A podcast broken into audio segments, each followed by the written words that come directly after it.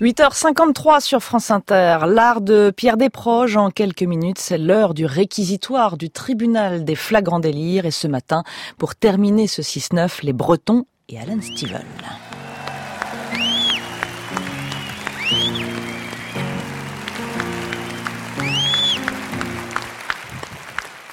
Seine-et-Marnaise et Cernay-Marnais, entendez-vous dans nos campagnes mugir ces féroces parisiens ils viennent jusque dans nos bras égorger nos betteraves fourragères.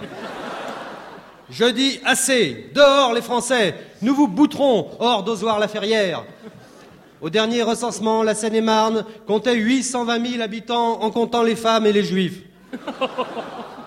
Et c'est cette marée humaine de 820 000 opprimés qui se lève aujourd'hui pour exiger du pouvoir central de Paris la reconnaissance icitude de l'identité particularitismique du cinémarisnisme et la formation à la Ferté-sous-Jouarre d'un gouvernement spécifiquement sarnimarnique.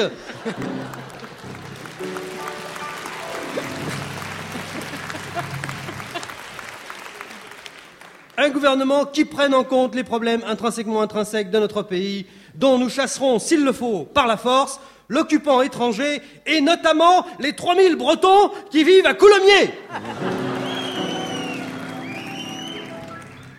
Parlons-en des Bretons.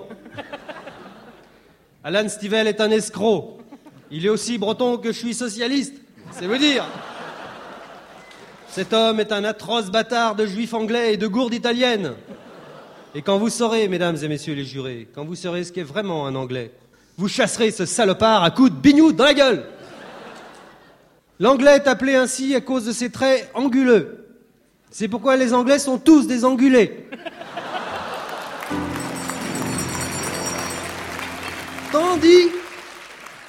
Tandis, que le français, lui, est un ongulé comme le cochon. Alors que le cochon et le français sont omnivores, l'anglais mange du gigot à la menthe, du bœuf à la menthe, du thé à la menthe, voire de la menthe à la menthe.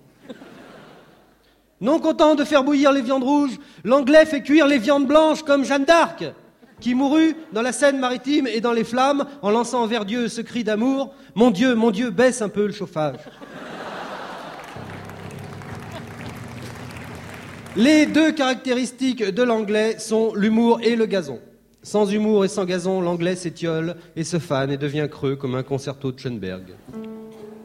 Oui, je pense notamment à ces quatuors à cordes dont la tonalité fondée sur la méthode sérielle nous brise les boulettes à nick-nick. L'anglais tond son gazon très court, ce qui permet à son humour de voler au ras des pâquerettes.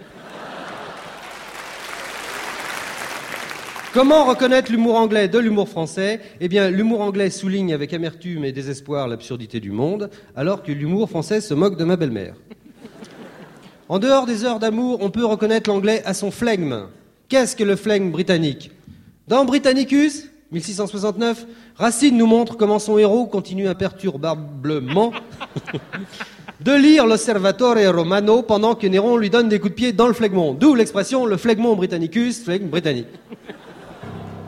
Exemple de flingue britannique, quand une bombe de 100 000 mégatomes tombe dans sa tasse de thé, l'anglais euh, reste plongé dans son journal et dit ça se couvre. Deuxième exemple, quand euh, l'anglais entre en érection, il reste dans sa femme et dit ça se lève.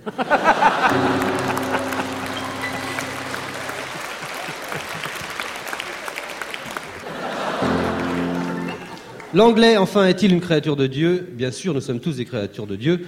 L'agnelet qui va au ruisseau est une créature de Dieu. La hyène et le chacal sont des créatures de Dieu. Même Gaston de Fer est une créature de Dieu. Donc, Alan Stival est coupable.